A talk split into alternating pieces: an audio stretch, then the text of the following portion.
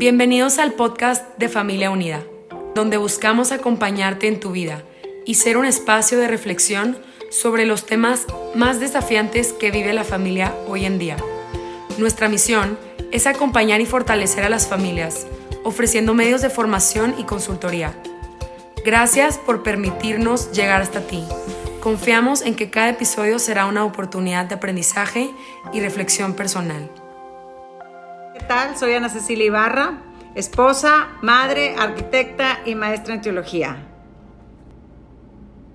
Hola, ¿qué tal? ¿Cómo están? Yo soy Monseñor Héctor Mario Pérez Villarreal.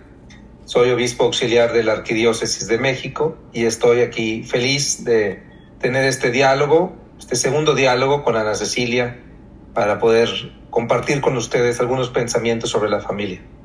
Agradecemos a Familia Unida por habernos invitado a participar en su gran labor a través de sus podcasts, a los, cuales hemos titulado Pensar la familia desde la perspectiva femenina y el día de hoy estaremos platicando sobre los desafíos que tenemos para la educación de nuestros hijos. Pues vaya desafíos, ¿verdad? Este, yo creo que, Ana Cecilia, Ana Cecilia, no sé qué pienses tú, pero los hijos de hoy, los, a los, los niños y adolescentes de hoy, tienen un marco de referencia completamente distinto al que tuvieron sus papás. Ya los papás de 30, 35, 40, 50 años eh, tienen, tuvieron una experiencia pues, previa al Internet, ¿verdad? La mayoría de ellos. Y, en, y previa a es, toda esta crisis sobre la verdad. No sé qué piensas tú. Claro, sí, lo he estado reflexionando el, este punto. Cómo nosotros cuando nos educaron no nos preguntábamos, no teníamos el alcance y la capacidad de indagar ni encontrar respuestas tan fáciles como la tienen el día de hoy nuestros hijos. Y nosotros teníamos, este, nos educaban a cómo, a cómo ser en una sociedad, cómo deber ser en una sociedad. Y creo que esta situación en la que nos encontramos el día de hoy con nuestros hijos nos aleja de alguna, de mucha, en mucha parte de ellos, de cómo poder encontrar un diálogo con ellos, ¿no? Estamos muy alejados de la, de, la realidad que ellos viven. Sin duda, sin duda, este, o sea, porque para ellos ya tienen dos realidades. Antes solamente era la realidad que tenías enfrente, los amigos que tenías en, en, la escuela o los que tenías donde cerca de tu casa. Y ahora con las redes sociales, todo el mundo virtual es, es un mundo que te exige también tener una personalidad ahí, una identidad, ¿verdad? Y también tienes que estar atento a él y entonces los jóvenes tienen que hacer esta síntesis entre lo real, lo virtual y en su interior, pues es una sola persona, ¿no? Y a veces se traen a la realidad lo virtual y a veces quieren llevar lo real a la virtualidad y bueno, sí tienen una confusión grande. Bueno, eso me llama mucho la atención lo que acabas de decir porque sí dentro de mi experiencia, ¿no? Con mis hijos de repente creo que quisiera entrar a sus mentes para poder entender de qué manera ellos están entendiendo la realidad. Entiendo yo que cuando yo veo algo eh, en, el, en el Instagram o en el Face o en lo que sea, para mí tiene un valor muy diferente al que, al que ellos tienen, ¿no? Entonces a mí me afecta de una manera muy diferente a la que a ellos les afecta. Y inclusive ahora que, que lo estás comentando, esto de las relaciones debe estar afectándoles también a ellos en, esta, en la cuestión de, de amistades, de a lo mejor de noviazgo, el, el, el, cómo llevas una relación que muchas veces no, pues no las, no las sientes. A lo mejor lo estoy comparando con la manera que nosotros lo sentíamos, ¿no? Que es, es, es el teléfono ya era tu voz, no es un escrito, o a lo mejor algo más, pues, pues diría yo, más real, ¿no? Eh, eh, creo que... O un avatar. Un avatar, exactamente. O sea, esta, este creer que, que pero a lo mejor no está, o sea, o qué tanto valor le dan a las cosas en las, en las que ellos escriben o ven, o las fotos, a diferencia a lo que yo veo y escribo. Entonces, eh, para mí esto es, esto es algo muy importante porque quisiera acercarme a entenderlos para poder dialogar, porque creo que vivimos en mundos muy diferentes, aunque eh, estemos tan separados por edad y por diferentes educaciones, la manera en que los educaron, los educamos, perdón, este, y vivimos es muy diferente a lo que me tocó a mí, ¿no? Fíjate, por ejemplo, ahí el reto de quién educa a tus hijos. O sea, lo educa, la, antes era, lo educa tú, lo educas tú o la escuela hoy es tú, la escuela, el Internet, las ideologías que están transmitiéndose. ¿Cuántos mensajes reciben sin que los papás controlen lo que están recibiendo? ¿Verdad? Entonces la pregunta es quién, te, quién las está educando. A mí me llama la atención, yo te digo desde el campo religioso, que los cuestionamientos que o descalificaciones que muchos adolescentes hacen de la iglesia, lo recibieron en el teléfono. Son ideas que recibieron en el teléfono, pues, porque no es que ellos lo hayan experimentado, sino dicen, no, es que en la iglesia hay pederastas, es que, pero no es que en su parroquia lo hayan visto, sino que en su teléfono le van llegando la información y, la información filtrada de una cierta manera, ¿verdad? Entonces, eh, aquí yo te, yo te preguntaría, bueno, ¿quién educa a tus hijos?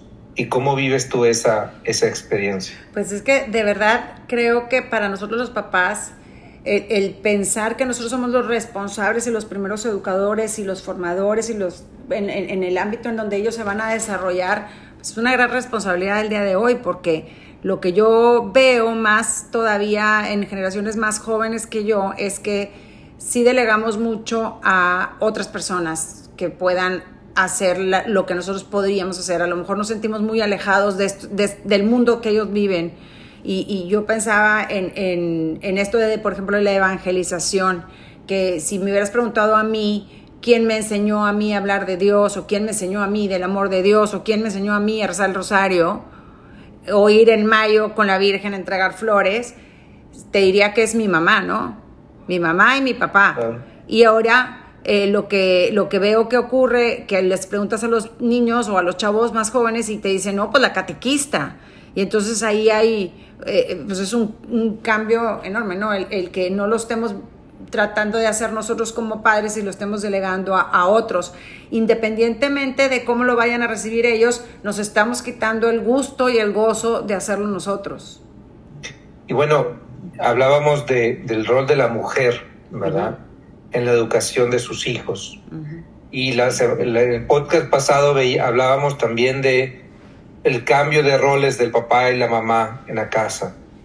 Yo creo que independientemente de todos los ajustes que se puedan hacer en tiempos, roles, responsabilidades, hay una sensibilidad en la mujer a la hora de escuchar a sus hijas, a sus hijos, a la hora de, de percibir más allá de las palabras lo que está sucediendo en su corazón que, no digo que el hombre no lo pueda tener, pero más naturalmente lo tiene la mujer, ¿verdad? Entonces, yo, yo considero que no es nada más, al momento de hablar de la presencia de la mamá y del papá, no es nada más quién los lleva a, las clases o quién los lleva a las fiestas, sino es quién los escucha, ¿no? Claro. Y bueno, y aquí tengo otra pregunta.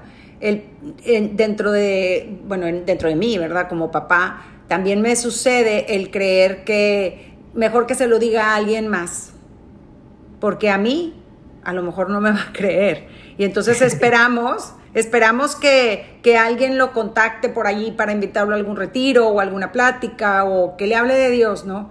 Y, bueno, y, dentro de mí pienso, debe de ser esto mejor con el ejemplo, porque a lo mejor las palabras y las lo que yo les diga para ellos no es una verdad. Entonces, ¿cómo hacerle para poder entrar a esta educación cuando, cómo educar, vaya, a nuestros hijos cuando no aceptan verdades absolutas, ¿no?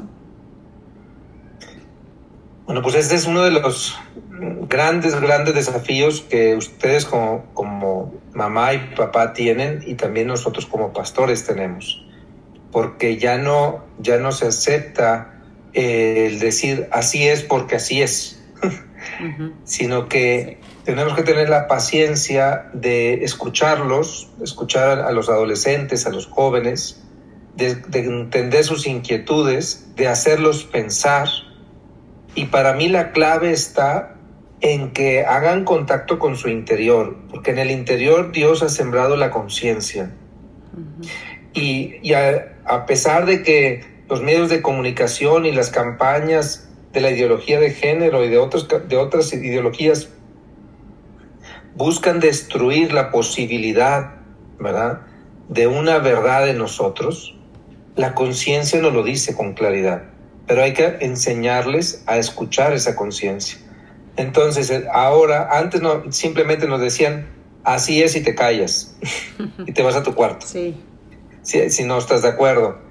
Hoy tenemos que decir, bueno, a ver, ¿y tú qué piensas? ¿Y tú qué sientes? ¿Y por qué piensas eso? ¿Y quién te lo dijo? entonces es una labor súper más profunda, dedicada, este, y dedicada de tiempo y delicada, porque tienes que aprender a hacer las preguntas y tener esa paciencia para que ellos lo desarrollen.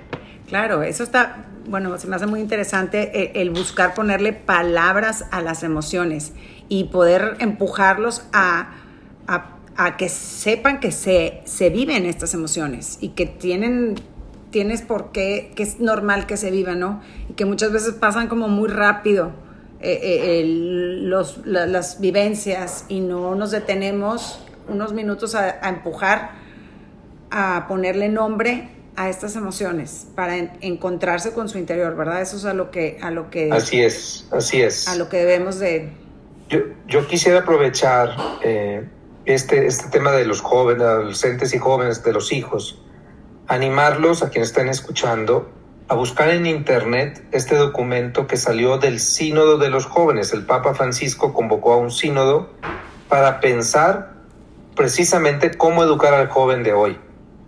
Y se juntaron personas de todo el mundo, se juntaron jóvenes también a dar su opinión, y obispos, sacerdotes, familias, y sacaron un documento que se llama Christus Vivit. Christus Vivit. Eh, en él el Papa Francisco nos comparte las conclusiones de ese sínodo y es amplio y muy, muy esclarecedor de cómo acercarnos a los jóvenes. Excelente, bueno, pues muchas gracias. Este, bueno, pues a leer el documento y a concentrarnos, a empujar a nuestros hijos a, a buscar las emociones, a ponerle nombre a las emociones, ¿no? Y buscar en su interior. Y, y hacerlos, sí, y hacerlos protagonistas, protagonistas de su, de su vida, de sus decisiones, para que tengan un pensamiento crítico con el cual enfrentar el mundo, el mundo de hoy. Excelente. Bueno, muchas gracias. Hasta luego.